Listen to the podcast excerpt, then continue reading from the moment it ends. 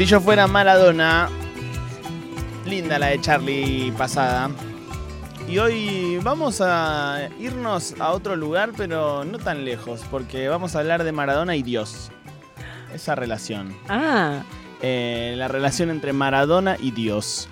Bueno, antes que nada, un abrazo enorme a Nachito Montivero, que es eh, el creador de, de- de esta columna. más que nada, un tipazo, un tipazo, un amigo.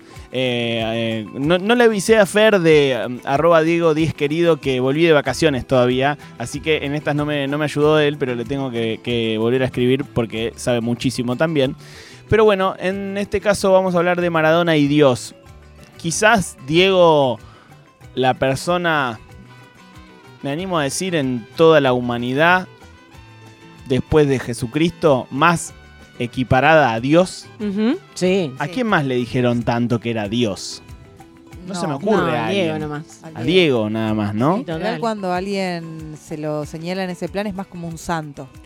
Eh, Total. Gilda. Claro, claro, eh, es un santo, se, se santifica a alguien, ¿no? Pero Sí. a Diego directamente se le dijo Dios, Sí. eh, con el, con, eh, usando el 10 eh, como, como el 1 y el 0 en vez de la I y la O. ¿Quién todo habrá dispuesto. sido la primera persona que puso Dios con el 1 y el 0? La verdad no sé, pero sí alguna vez le han preguntado a, a Maradona por, eso, por esa comparación y Diego eh, le fue un tanto esquivo. Primero que Dios hay uno solo. Eh, hay Dios tiene hijos que quiere más a, más a uno que a otro. Y yo soy uno de los que más quiere. Por eso, por eso me da, me da tantas alegrías. Diego le decía mucho el barba a Dios. Este, y siempre es, es clásico, ¿no? Ver eh, o, o imaginárselo a Diego ¿no? Eh, haciendo como el gesto de la cruz, ¿no? O, o rezando así con las manos eh, tipo rezo. Acá de fondo en el YouTube, por si alguien eh, nos está viendo ahí, eh, estamos viendo una imagen de Diego muy eh, en, en modo Dios, que fue en el Mundial de Rusia, aquella foto clásica en donde Diego abre los brazos y tiene como una gente abajo que lo abraza y un, un rayo de sol le da en la cara. Sí. Este, en fin, eh, Diego siempre tuvo eh, como e- e- esos gestos, pero siempre marcó cierta diferencia con la Iglesia Católica y con el Vaticano, ¿no? Muchas veces dijo esto de eh, tienen el cielo, el, el- techo de oro y, y- y se quejan de la pobreza, etc. Y a uno que le pegó mucho durante toda su vida siempre fue al Papa Juan Pablo II. Entré al Vaticano y el, el techo era de oro. Digo, ¿cómo puede ser tan hijo de puta que ves al piso, ve a los chicos que tienen la panza así y este tiene techo de oro? Dejé de creer, dejé de creer por, por, por este, porque lo vi yo, no porque me lo contaron. Para colmo arquero el Papa, me quiero matar. ¿Cómo es eso? Me quiero matar, me dijo, yo atajaba. Le digo, la tenés toda en contra. Este, de hecho, no sé si recuerdan un video de Maradona entrando a canal América TV, eh, a una entrevista con Daniel Haddad, en donde le gritan, Diego, sos más grande que el Papa. Y Diego contesta, no es mucho. Este, lo cierto es que, de todas formas, el, el primer acercamiento a la religión que tuvo Maradona fue durante el Mundial de España 1982. Diego compartía habitación con Patricio Hernández, que su hermano era cura. El hermano de Patricio Hernández era cura, entonces era él también muy, muy católico. Dijo alguna vez Patricio Hernández, Diego me preguntó por qué antes de dormir leía algunos párrafos de la Biblia. A partir de ese momento, por curiosidad, em- le empezó a interesar el tema. Y según eh, este mismo relato de, Patricio Hernández, lo que una de las situaciones que le llamó la atención a Maradona fueron las últimas palabras de Jesús antes de morir. Dios mío, Dios mío, ¿por qué me has abandonado?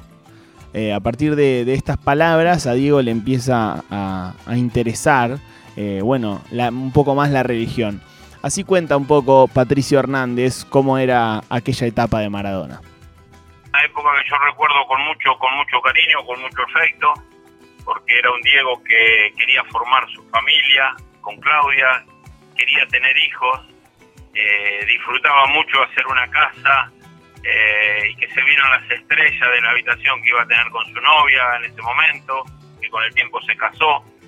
Eh, quería jugar todo el día la pelota eh, y eso son las cosas que a mí me quedaron de ese momento compartido 24 horas durante seis meses compañero de Diego, ¿no? A lo largo de, su vida, Diego estuvo internado muchas veces y, con esto que decíamos de, que a Diego se lo comparó mucho con Dios, imagínense la cantidad de gente rezando ¿no? que había en la puerta de las clínicas en donde Diego estuvo internado, eh, carteles, eh, gente, ofrendas, ¿no? Eh, velas prendidas, santuarios con la cara de Maradona. Pero Diego, eh, en su internación, quizás la más heavy, que fue en el, año 2000, recibió la visita de, un pastor evangelista llamado Osvaldo Carnival. Eh, que, él lo, conoció, bueno, después de este quilombo que, tuvo Diego en Punta del Este eh, y, la historia conocida. El, vínculo que tuvieron se dio a, través de algunos conocidos y Carnival en un stream que tiene muy raro, el, tiene como una especie de stream evangelista, eh, twitchero. Eh, Carnival contó cómo fue ese encuentro con, con Maradona él estaba viendo un encuentro de la segunda categoría. Y me dice, anoche te vi en la televisión. Claro, en ese momento tenía un un programa en la televisión abierta y pasábamos algunos segmentos de la reunión que teníamos en la iglesia. Y me dice, había más gente que en este partido que estoy viendo ahora. No fue una cena, no fue un encuentro de amigos, sino él estaba muy mal con un diagnóstico reservado, estaba su esposa, su representante. Y claro, ¿yo qué puedo darle? Un hombre que lo ha tenido todo, lo que ha querido en este mundo. Lo único que yo puedo hacer es hablarle de Jesús. Y fue así que comencé a hablarle de Jesucristo y de lo que Él puede hacer y cómo Él puede llenar nuestros corazones.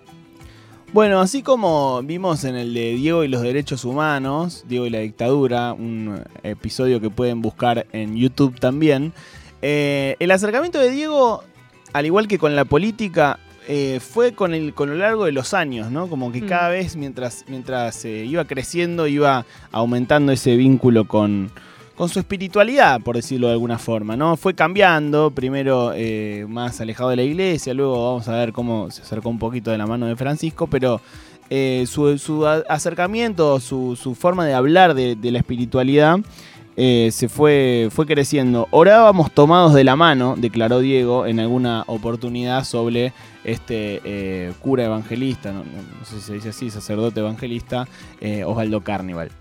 El 30 de abril de, 2004, luego de, haber estado internado por otro grave problema cardíaco, después de esa internación, Diego Valo de Susana Jiménez, y con Susana hablan sobre Jesucristo. ¿Qué esperás de la vida? Si tuvieras que pedir un deseo, ¿no? Bueno, yo para mi vida quiero esto. ¿Qué expectativas tenés en la vida?